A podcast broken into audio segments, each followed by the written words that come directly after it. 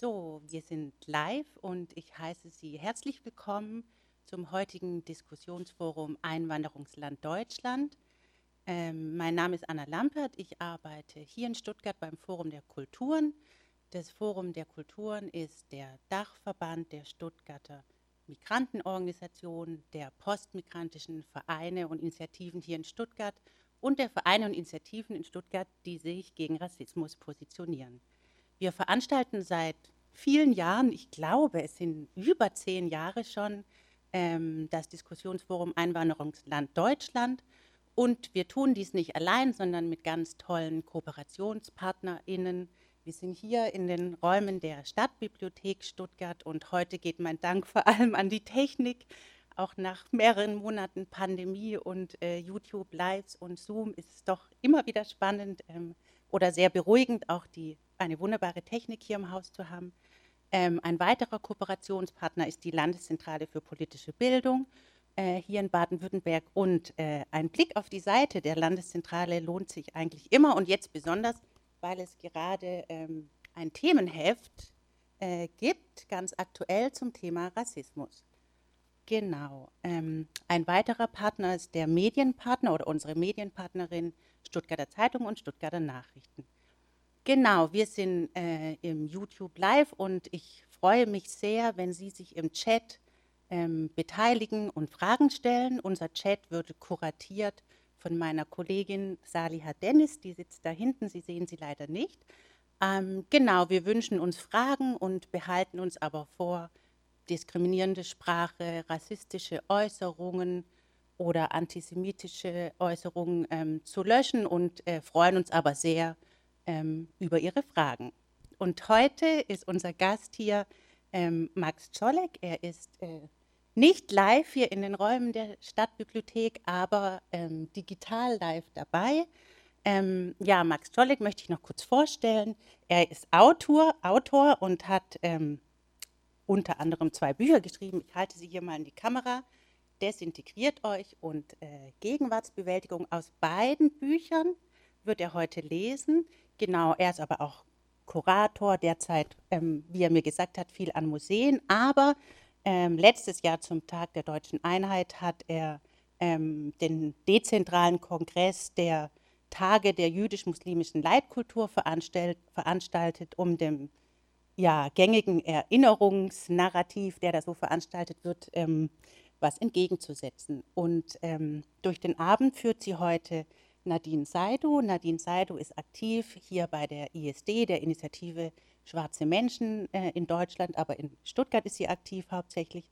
Und ähm, seit, ja, seit Januar, nee, nicht Januar, seit Juni diesen Jahres ähm, arbeitet sie ähm, bei der Koordinierungsstelle Erinnerungskultur hier beim Kulturamt Stuttgart. Und genau, Gegenwartsbewältigung und Erinnerungskultur passt gut zusammen und deswegen übergebe ich auch schon an Nadine und freue mich, dass sie hier ist.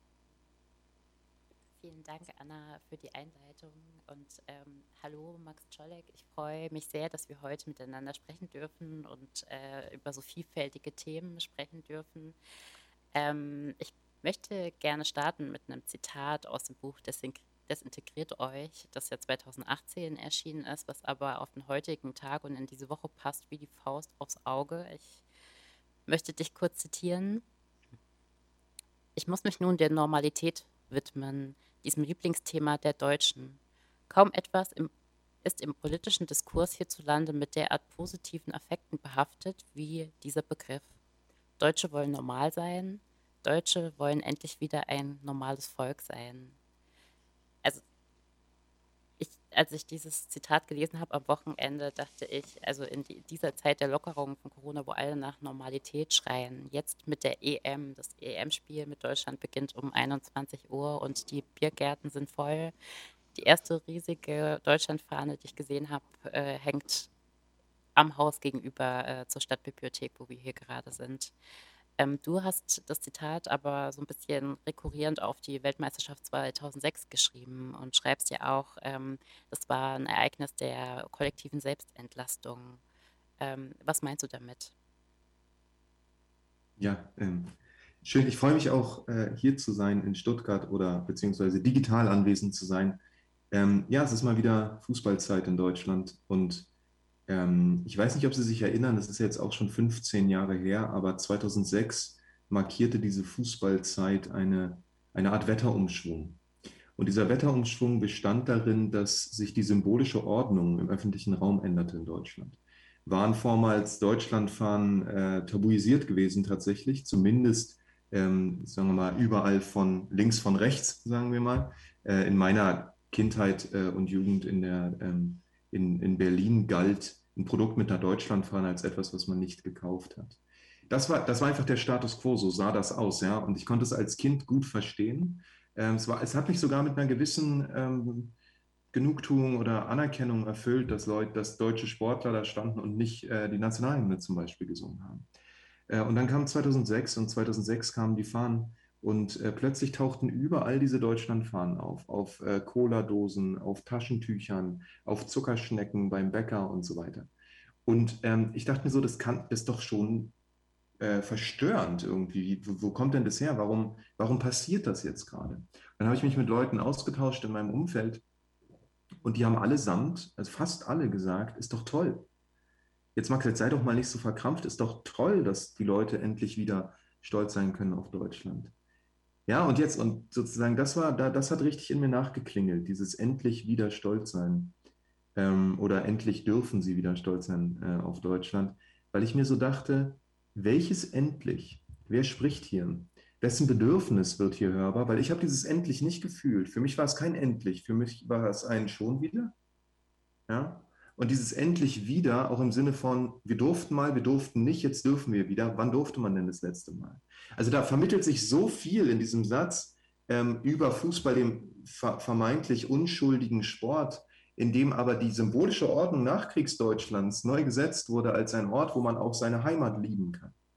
Und der Impuls von Desintegriert euch war, zu fragen, auf welche Weise diese Art von Erinnerungskultur eigentlich, oder sagen wir mal, dieses Ziel der Erinnerungskultur, was auf Normalisierung offensichtlich hinausläuft, äh, zusammenhängt mit dieser Art von, von Nationalliebe. Denn ich würde argumentieren, dass man die 80er, 90er Jahre gebraucht hat als eine Art kollektive Arbeit an Erinnerung, ein, ein, sich selbst auf die Schulter klopfen, dass man es so gut macht, bevor sich eine ähm, Gesellschaft insgesamt wieder erlauben konnte, eine postnationalsozialistische Gesellschaft, stolz zu sein auf Deutschland.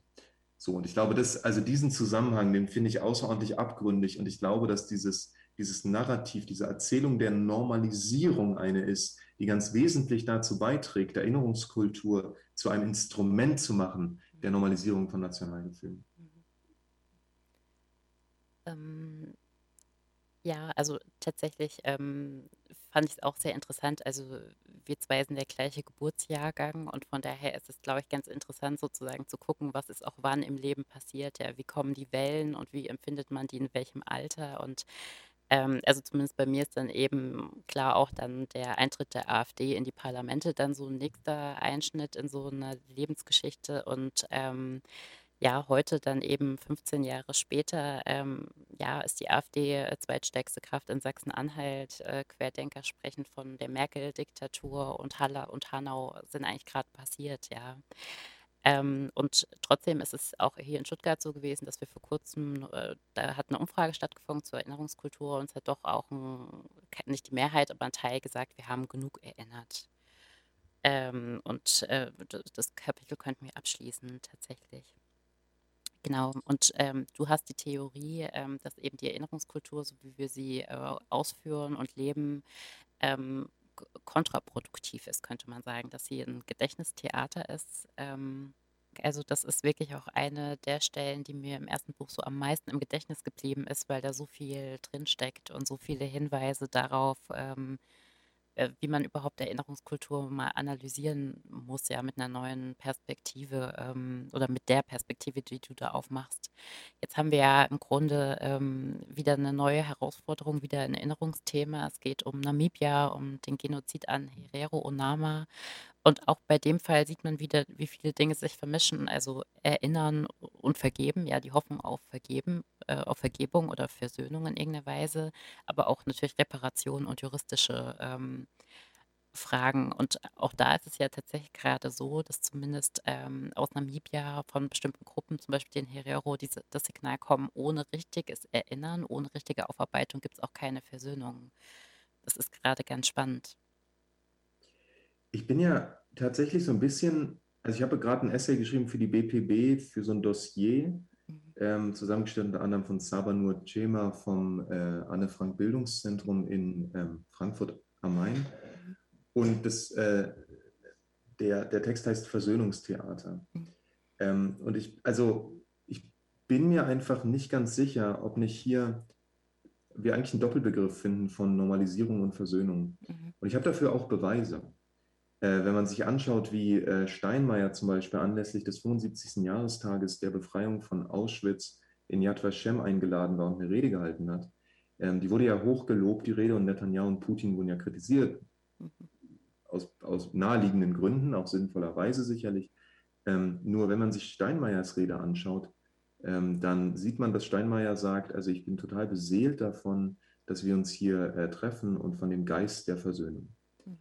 Und das ist doch zumindest interessant, dass man hier einen 75. Jahrestag eines äh, der schlimmsten Menschheitsverbrechen äh, der Geschichte begeht und die Seite, die in dieser Tradition der TäterInnen steht, hinkommt und sagt, ähm, die Erinnerung selber ist bereits Versöhnung.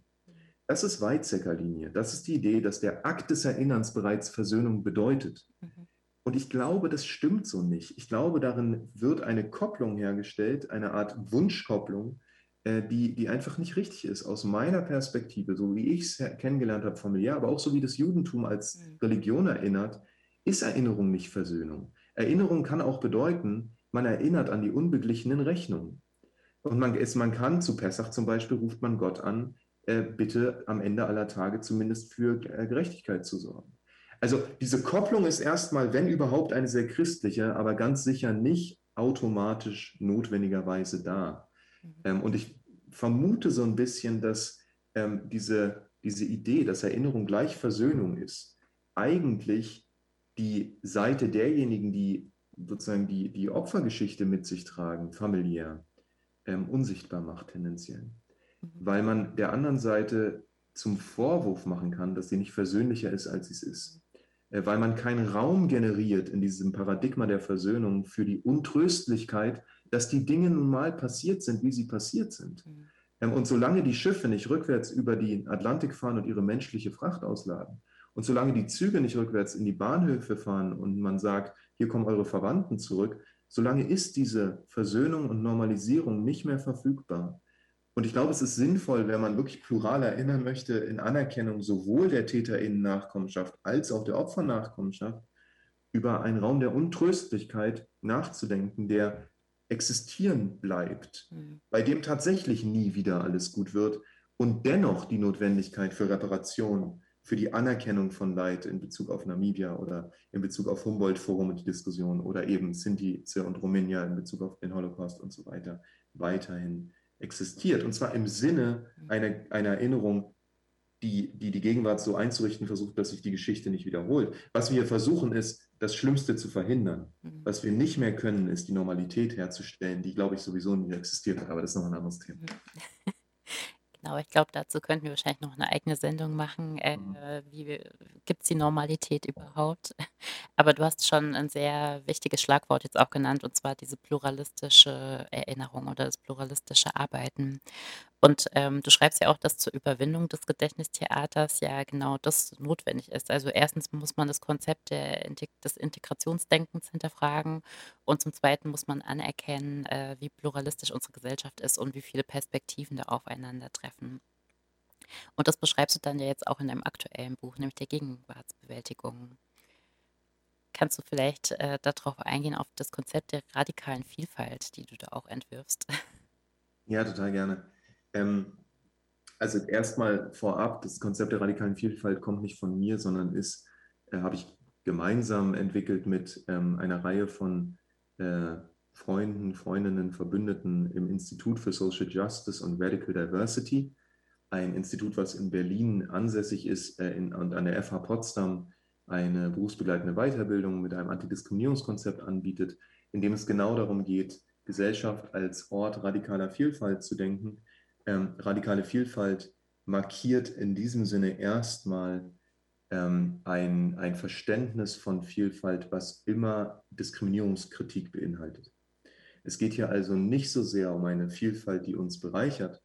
Äh, und es geht auch nicht darum, dass Vielfalt ein höheres Maß an äh, Mehrwert generiert in Firmen, was sowas wie Managing Diversity sein könnte, sondern es geht tatsächlich um einen diskriminierungskritischen Begriff von gesellschaftlicher Vielfalt.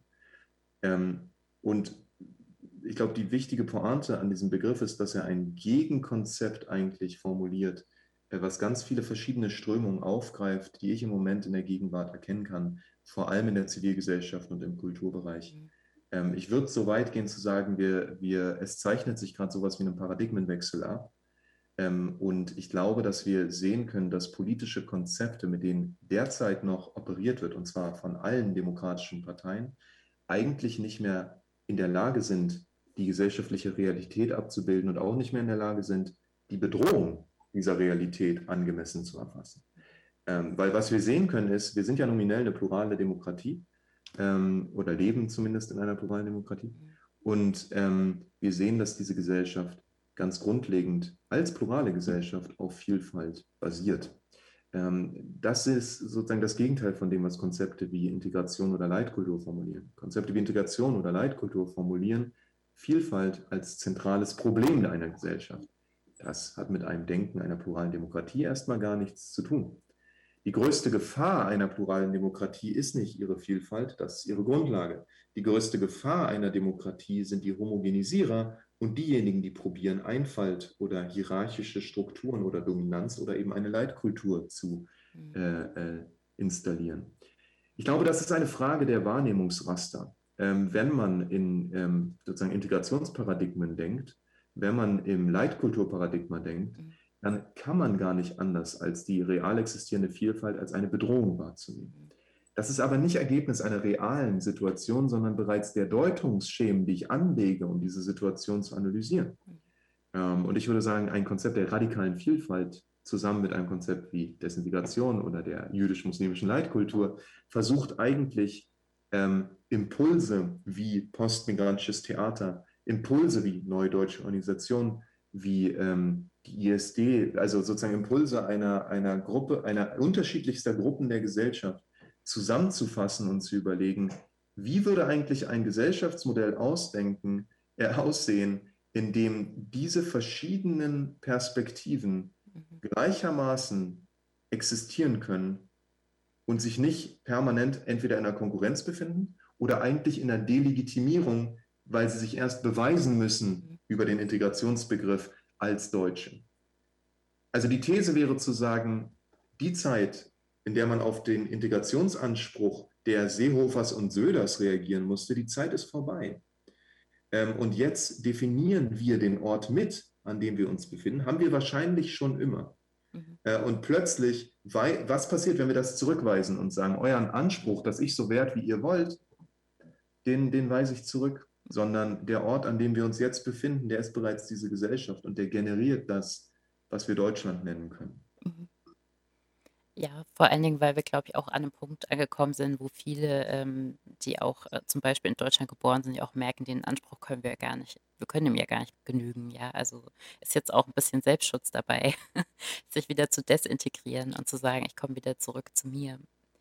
Und da Stichwort Fußball, äh, Ösil, das hatten wir ja, das war ja eine andere Weltmeisterschaft. Mhm. Ähm, das war ja ein, ein glaube ich, wirklich ein, eine Erschütterung für, für viele Menschen, die gemerkt haben, okay, der Typ ist in der zweiten Generation in Deutschland, ist in Deutschland sozialisiert, ist in Deutschland zur Schule gegangen, ist by any means ein Deutscher, ja.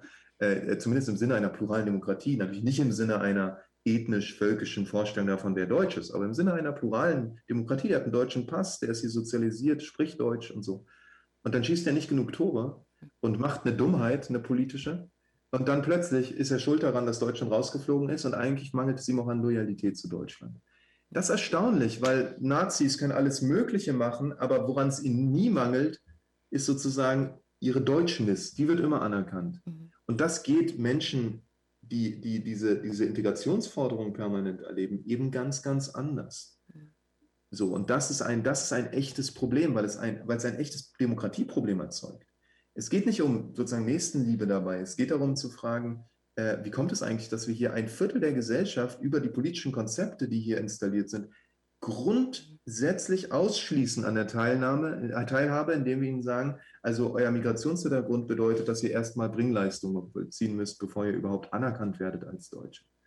Das, glaube ich, ist, das wird auf Dauer nicht gut gehen. Mhm. Das wird auf Dauer nicht funktionieren. Wir brauchen ein anderes Konzept. Mhm.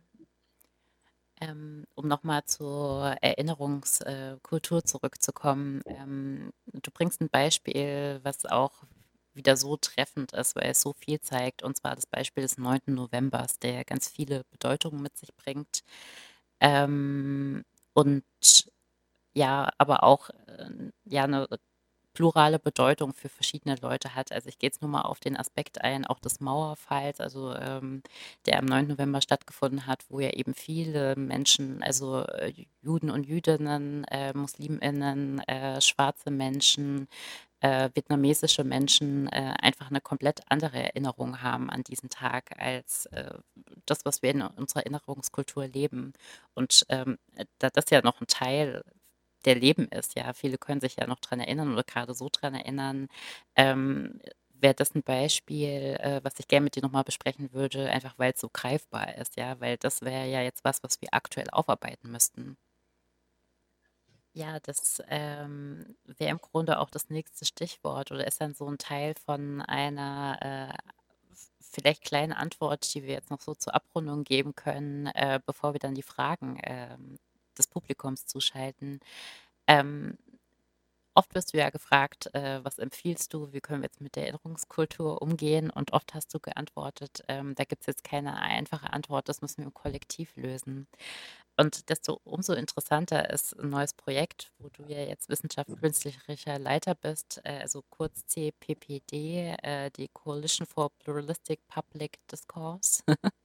ähm, ja, die, die man als wegweisend äh, beschreiben kann, weil es ein Kollektiv ist, was sich jetzt diese Erinnerungskultur widmet. Ähm, was macht ihr genau und wie geht ihr auch auf diese Intersektionalität ein, die wir eigentlich für unsere Erinnerungskultur brauchen?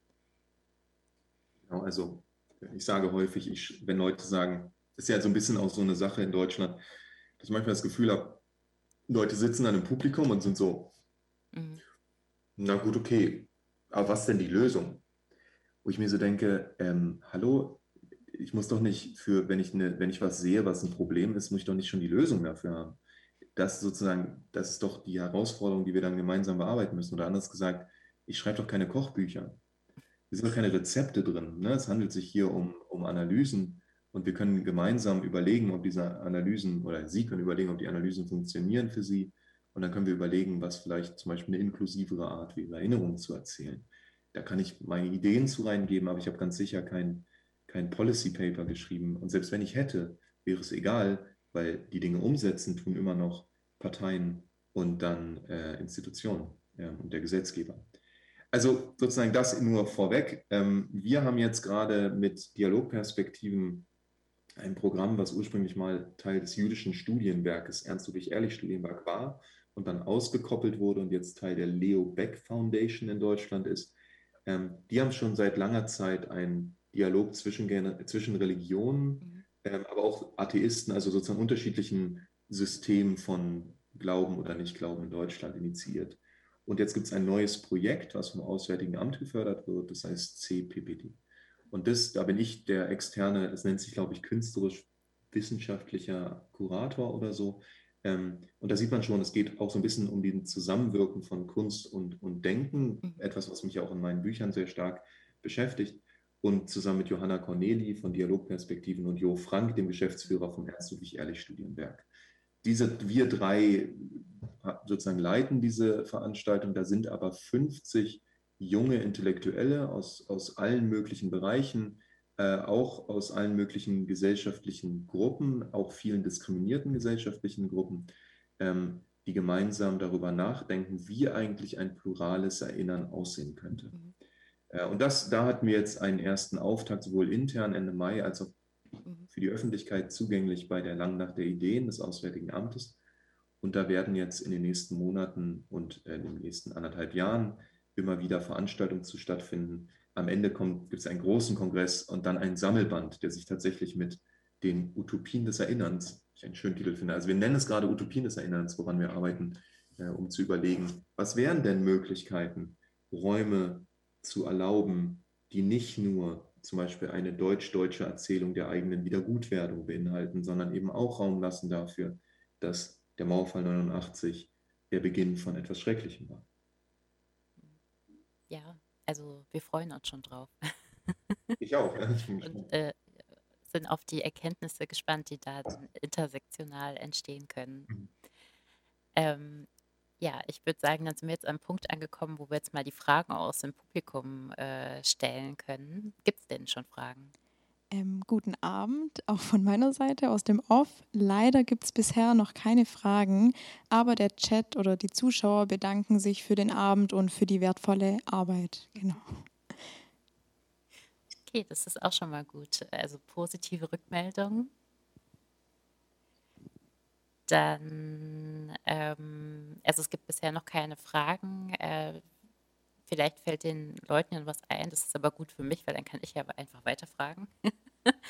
ähm, du hast so ganz verschiedene Konzepte, äh, die super interessant sind und wo man natürlich auch jedes Mal auch eine eigene Veranstaltung eigentlich dazu machen könnte. Und du hast aber vorhin auch schon die wehrhafte Poesie ähm, erwähnt. Also du hast ja auch gesagt, es gibt immer wieder diese Verknüpfung. Also das CPPD ist jetzt wissenschaftlich künstlerisch, es geht auch künstlerisch politisch. Ähm, was kann denn aus deiner Sicht die, eine wehrhafte Poesie leisten? Also auch auf dieser künstlerischen Ebene? Ähm, ich glaube, mir geht es, also klar, es ist ein Konzept, mit dem ich sage, damit könnte man mit Dingen umgehen, aber es ist auch etwas, greift nochmal was zurück, was ich eben schon angedeutet hatte, nämlich die Frage, ob man, ähm, wenn man ähm, die Gegenwart anders erzählen will, äh, nicht auch die Geschichte anders erzählen muss. Und das ist eine ganz, also das ist eine ganz zentrale Frage, weil wir, ähm, glaube ich, nach wie vor eine Geschichte, also auch eine, eine Geschichte der kulturellen Entwicklung in Deutschland haben und der Minderheitengeschichten in Deutschland, die sehr, sehr stark an diesem Integrations- und Leitkulturparadigma orientiert ist. Ist auch keine Überraschung, das sind ja auch Paradigmen, sonst wären es ja keine. Nur ein Beispiel dazu, ähm, die jüdische Geschichte in Deutschland wird maßgeblich als eine Geschichte der Deutschwerdung der Juden erzählt oder der Ausschlusserfahrung von Juden durch Antisemitismus. Also es ist immer ein deutsch-jüdisches Verhältnis. Jüdische Geschichte in Deutschland ist aber nicht nur deutsch-jüdische Geschichte. Und ich glaube, es ist auch intuitiv verständlich, dass das nicht so ist, weil für Menschen ist ja mehr als nur eine Beziehungsgeschichte Geschichte. Es gibt eine jüdisch-jüdische Geschichte, es gibt eine jüdisch-muslimische Beziehungsgeschichte. Es gibt also alle möglichen Geschichten, die man über Judentum erzählen kann. Und der Grund, dass man nur eine jüdisch-deutsche Geschichte, Beziehungsgeschichte erzählt, ist bereits ein bestimmtes Denken, das sozusagen Gesellschaft dann entsteht, wenn Juden wie Deutsche werden und nicht, als sie noch Juden waren und nicht Deutsche. Und das, glaube ich, ist ein ähm, tatsächlich Denkfehler, weil ich glaube, Kultur entsteht nicht, nicht grundlegend darüber, dass die Leute Deutsch, also so werden wie ihre Umgebung. Und ich glaube, würde man den Blick umdrehen, müsste man sagen, Kultur ist immer das Ergebnis der Differenzen der, der, der verschiedenen Gruppen in der Gesellschaft.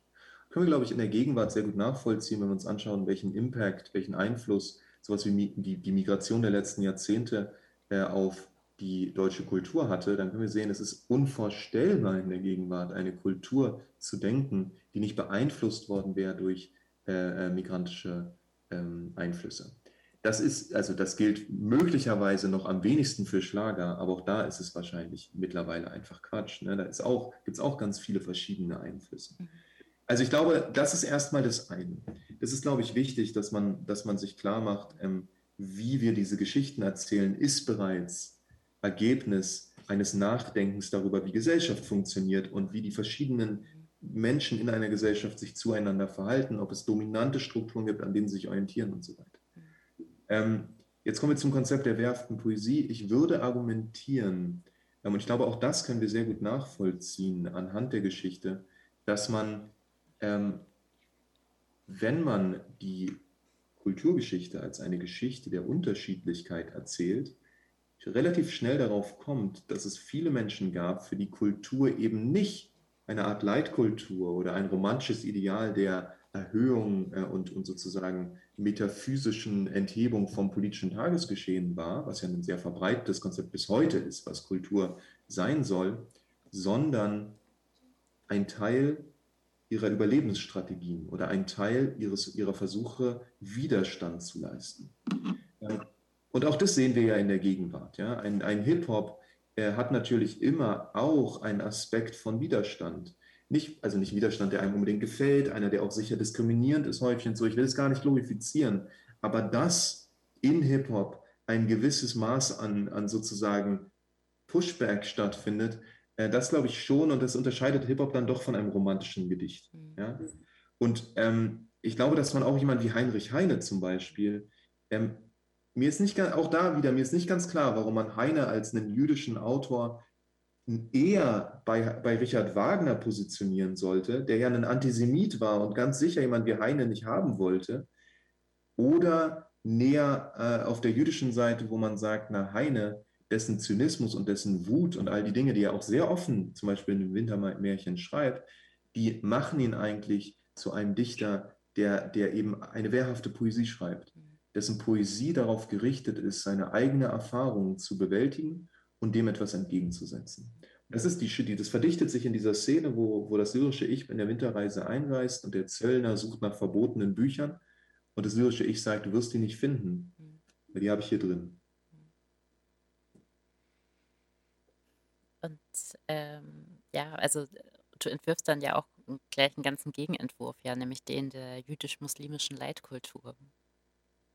Genau, also für diejenigen, die jetzt gerade zuschauen und nicht nur zuhören, dieses hier hinten ist eins unserer Bilder aus der jüdisch-muslimischen Leitkultur. Das ist der, also wer es kennt, das ist die Siegessäule eigentlich in Berlin. Aber hier steht jetzt keine Siegessäule, sondern, das sieht man nicht so gut, ein Minarett und unten ist ein Davidstern. Mhm. Ähm, wir haben damals, also Sie finden auch die, Sie und ihr könnt auch die Filme finden unter Juice News Today, ein Wort auf YouTube. Da sind die ganzen, da ist ein, ein History Special, wo, wo die Juice News Today nachweisen, dass äh, Berlin eigentlich auf Dönerspießen erbaut wurde und dass äh, der ähm, S-Bahn-Ring darum so aussieht, weil, weil es wie ein Simmet sein soll und so. Also man sozusagen ist ein Spiel mit der Frage, wie lesen wir eine Stadt? Mhm. Ähm, was sind eigentlich kulturelle Einflüsse in der Stadt?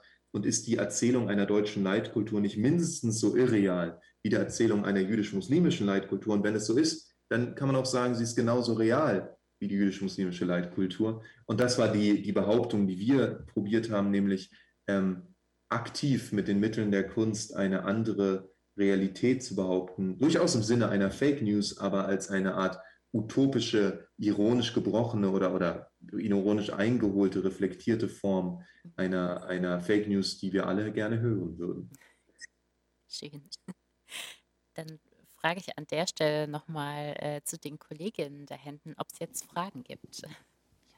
Ähm, ja, tatsächlich ist eine Frage oder auch ein Statement eingetroffen. Das ist nur etwas länger. Ähm, ich werde es jetzt vorlesen. Ich hoffe, man hört mich. Huhu schreibt, eine Sache, die ich sehr oft in Deutschland beobachte, ist, dass ist, dass wenn es um Rassismus und die Erforschung von bestehendem Rassismus in staatlichen Institutionen geht, wie zum Beispiel in der Polizei, mit allen Mitteln gegengesteuert wird oder das Thema Rassismus, Diskriminierung, rechte Gewalt, antisemitische, antimuslimische Übergriffe etc. geleugnet wird. Sobald jedoch wie neulich es sich um den Nahostkonflikt handelt und dieser heiß diskutiert wird, stellt sich jeder Politiker etc. öffentlich gegen importierten Antisemitismus und kritiklos pro Israel. Was mich persönlich total nervt, da die Schuld hier von sich gewiesen wird und auf andere verlagert wird. Wie sieht Max Czolek, aber auch Nadine Saidu dieses wiederholende Verhalten? Dankeschön. Ähm, also erstmal möchte ich vorab sagen, dass äh, ich diese letzten Wochen da äh, in und um die Eskalationen in Israel-Palästina als einen extremen Druck erlebt habe, ein Bekenntnis abzulegen. Also ich wurde tatsächlich mehrfach, also häufig von Leuten angegangen, und zwar witzigerweise aus allen Richtungen. Die einen, die gesagt haben, du verrätst die Palästinenser, weil du nicht für sie redest, und die anderen, die gesagt haben, du verrätst die Juden in Deutschland, weil du nicht für sie redest. Und ich hatte so das Gefühl, ehrlich gesagt, äh, wenn ich von so viel, also wenn ich von zwei so konträren Seiten angeditscht werde, dann stehe ich wieder gerade. Ähm, das, das sage ich vorab, weil ich werde auch jetzt nicht ein Bekenntnis zu dem einen oder anderen ablegen. Ähm, ich glaube, wer meine Bücher liest, weiß, wie ich über diese Dinge denke und gleichzeitig sollte klar sein, dass ich eine starke Kritik daran formuliere, dass Juden und Jüdinnen immer über Antisemitismus, Shoah und Israel reden müssen. Zumindest immer, obwohl sie es nicht wollen unbedingt. Das heißt, ich rede darüber, wenn ich will und auf die Weise, auf die ich will. Und wir haben damals einen, wir haben von Frederik Musal maßgeblich ähm, ähm, mit initiierten und Nava ähm, The Resource, tut mir leid, der Name fällt mir gar nicht ein, ähm, die haben einen Brief initiiert, wo sowohl muslimische als auch jüdische ähm, ähm, in, in Initiativen, Institutionen und so weiter gemeinsam gesagt hat, wir lassen uns nicht spalten. Und das fand ich ein extrem wichtiges Statement in diesem Zusammenhang. Punkt. Die Frage der symbolischen Verwendung des, ähm, des, der, der Rhetorik des Schutzes der Juden ist eine total abgründige. Und das ist was, was schon bei Desintegriert euch eine große Rolle spielt. Selbst die AfD stellt sich auf Seiten der Juden. Und das tut sie, obwohl sie real äh, Holocaustleugner in ihren Reihen hat. Ja? Die CDU sagt, äh, wir würden niemals würden wir Antisemitismus in unseren Reihen dulden. Aber Maaßen und Max Otte sind Mitglied der CDU und sind zumindest Maaßens aufgestellt als, als Kandidat für die Bundestagswahl. Wir sehen hier also eine rhetorische Ebene, auf der ein Schutz der symbolischen Juden stattfindet, die völlig entkoppelt ist von der Frage, was real eigentlich getan wird dann. Übrigens einer der Gründe, warum ich diese reine Fokussierung auf Sprache problematisch finde, gerade in Bezug auf Antisemitismus, weil wir hier sehr gut sehen können, dass eine Rhetorik der Verteidigung doch überhaupt nichts mit einer Realität der Verteidigung zu tun hat. Ein Beispiel, die Synagoge in Halle hat, also die Gemeinde da hat, hat gebeten um Polizeischutz und ihn nicht bekommen. Ja? Das heißt, wir sehen hier ein Auseinandertreten von Willensbekundung, die, glaube ich, auch zusammenhängt mit diesem deutschen Erschrecken jedes Mal, wenn eine, wenn eine Gewalttat passiert und dann sagt man so, dass sowas in Deutschland passieren kann. Angela Merkel hat anlässlich des äh, äh Attentats äh, in Hanau 19. Februar dieses Jahr, des Jubiläums, gesagt, also, also an äh, Lübcke und Halle und Hanau haben wir gesehen, wie gefährlich rechter Terror ist. Und ich denke mir so, hallo? Äh, was genau am 20. Jahrhundert ist dir entgangen, äh, dass du nicht weißt, dass rechter Terror äh, die größte Gefahr für dieses Land ist? Ich, also ich finde es beeindruckend. Wie sagt man so einen Satz? Ähm, wie kommt man dazu? Ja? Das heißt, wir müssen, glaube ich, wirklich ein bisschen unterscheiden, wer hier spricht und welche Funktion dann dieses Sprechen hat. Und vor allem müssen wir unterscheiden, ob das dann wirklich den Schutz der Juden zur Folge hat. Und ich glaube, das ist, da müssen wir, glaube ich, einfach sehr genau sein, weil wir sonst in so ein in so eine Opferkonkurrenz miteinander kommen, die völlig baseless ist, weil Juden sind ja auch nicht besser geschützt. Also man sozusagen, wir würden uns dann betteln, weil, weil es eine symbolische Trennung zwischen den Muslimen und den Juden gibt. Und das halte ich für falsch. Ich glaube, ähm, es ist viel besser, äh, sich zu begegnen und zu überlegen, wie können wir uns gegenseitig stärker supporten. Ähm, und zwar zum Beispiel über so eine Coalition of Public Discourse äh, oder zum Beispiel, indem wir miteinander in ein Nachdenken kommen. Das vielleicht ein paar Gedanken von mir.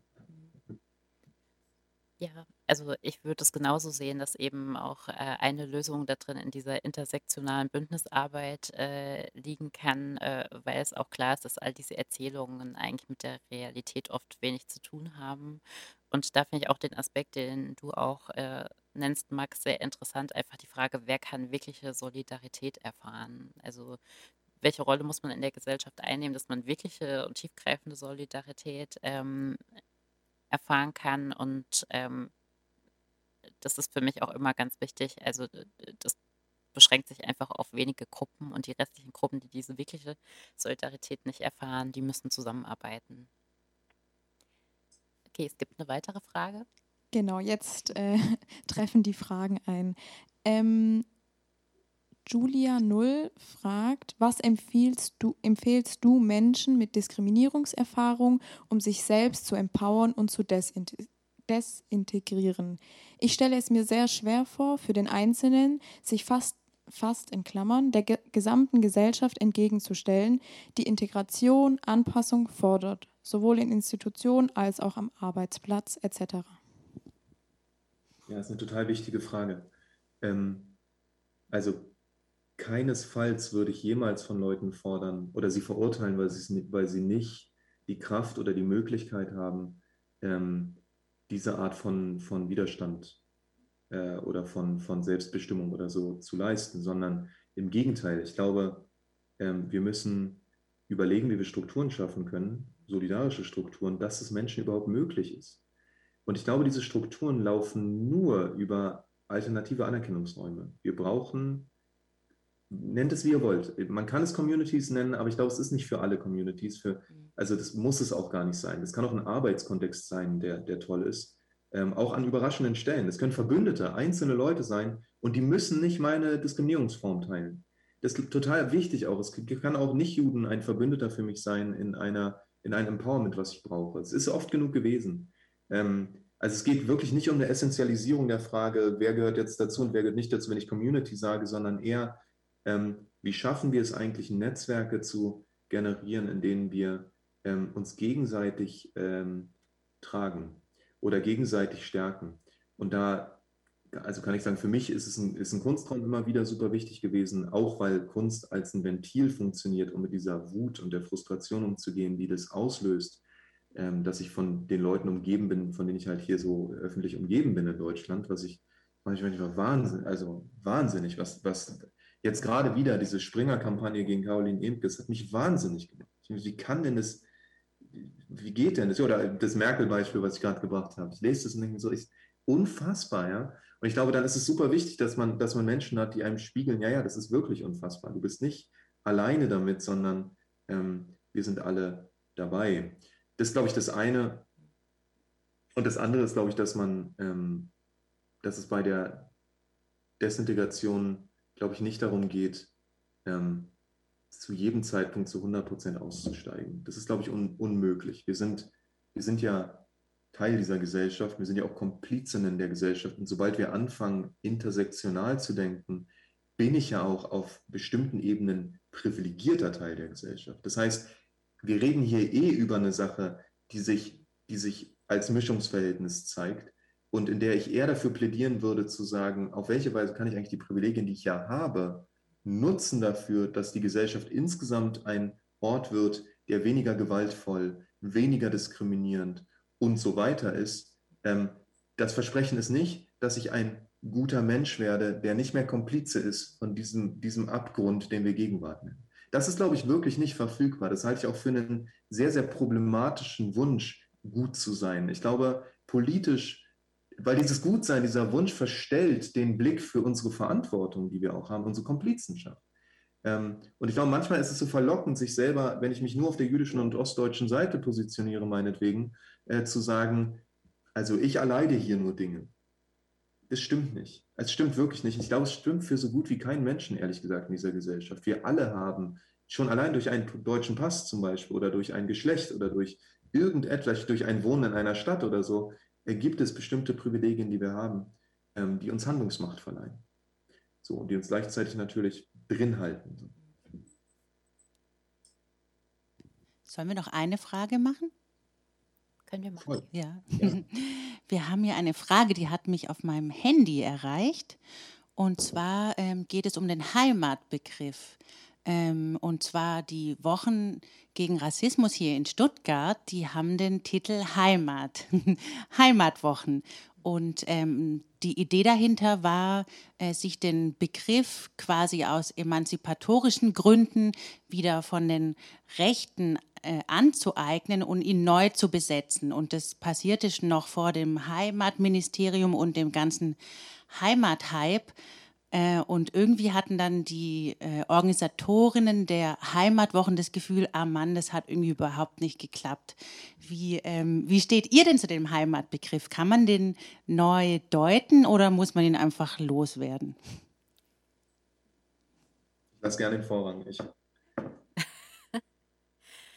ähm,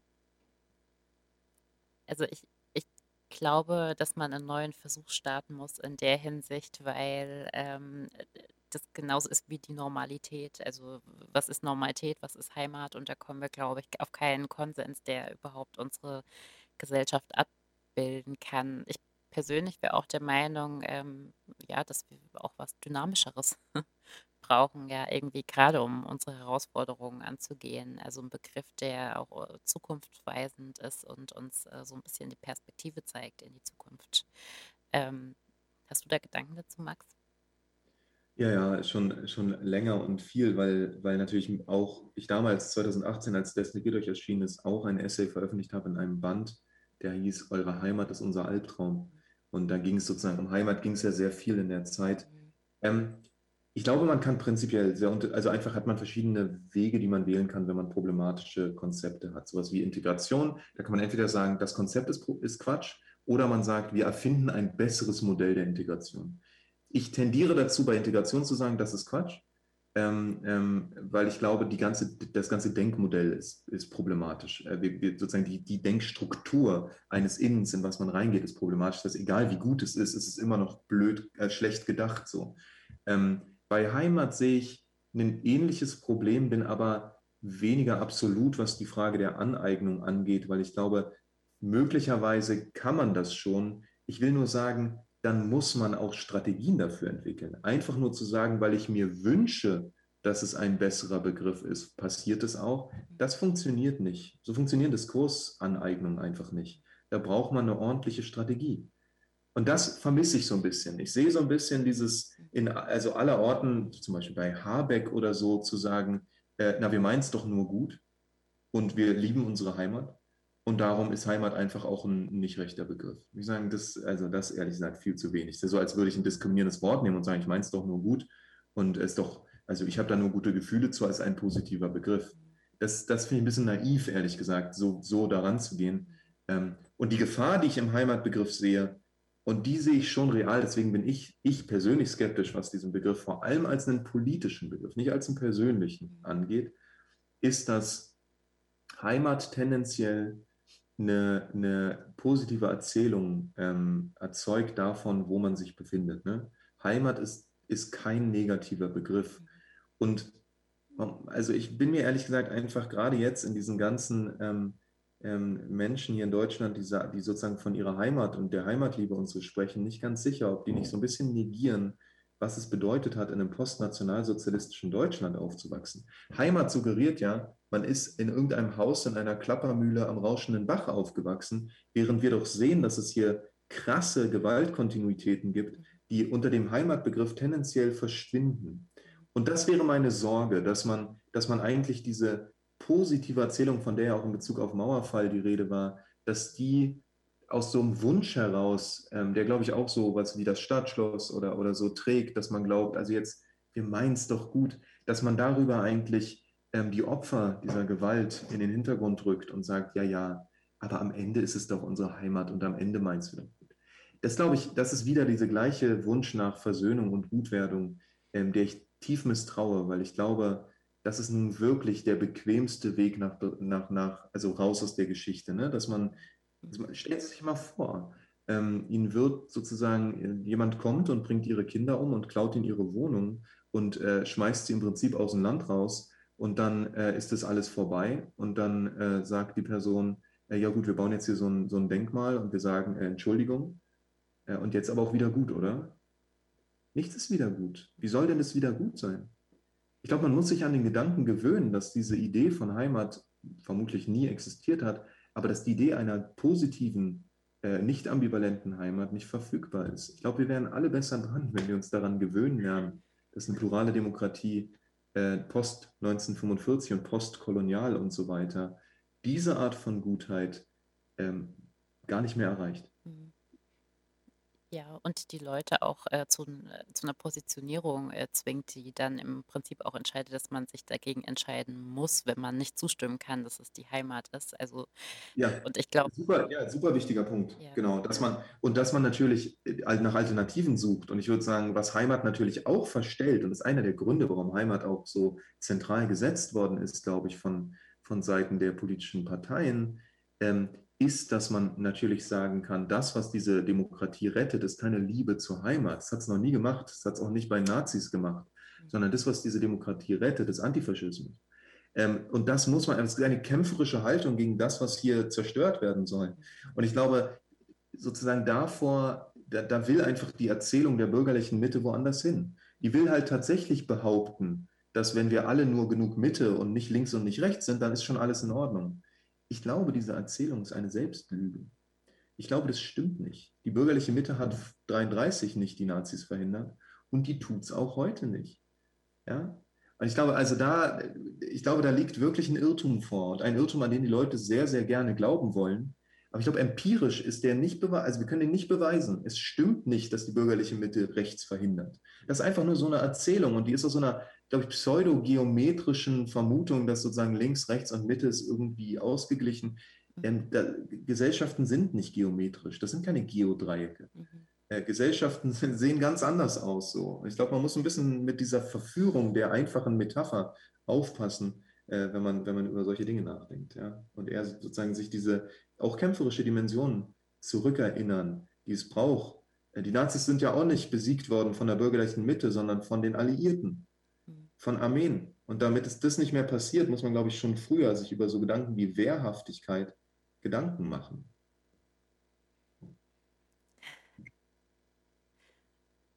glaube, das war ein super äh, Schlusswort, Max. Vielen Dank für deine heutige Wehrhaftigkeit. Äh, wir nehmen jetzt den Schwung in den Abend mit und äh, blicken positiv in die Zukunft, weil sich immer mehr Bündnisse äh, zusammentun, die eben an äh, alternativen Wegen arbeiten. Und ähm, vielen Dank, dass wir das Gespräch heute führen durften. Und ähm, vielen Dank an die Zuschauer für die Aufmerksamkeit.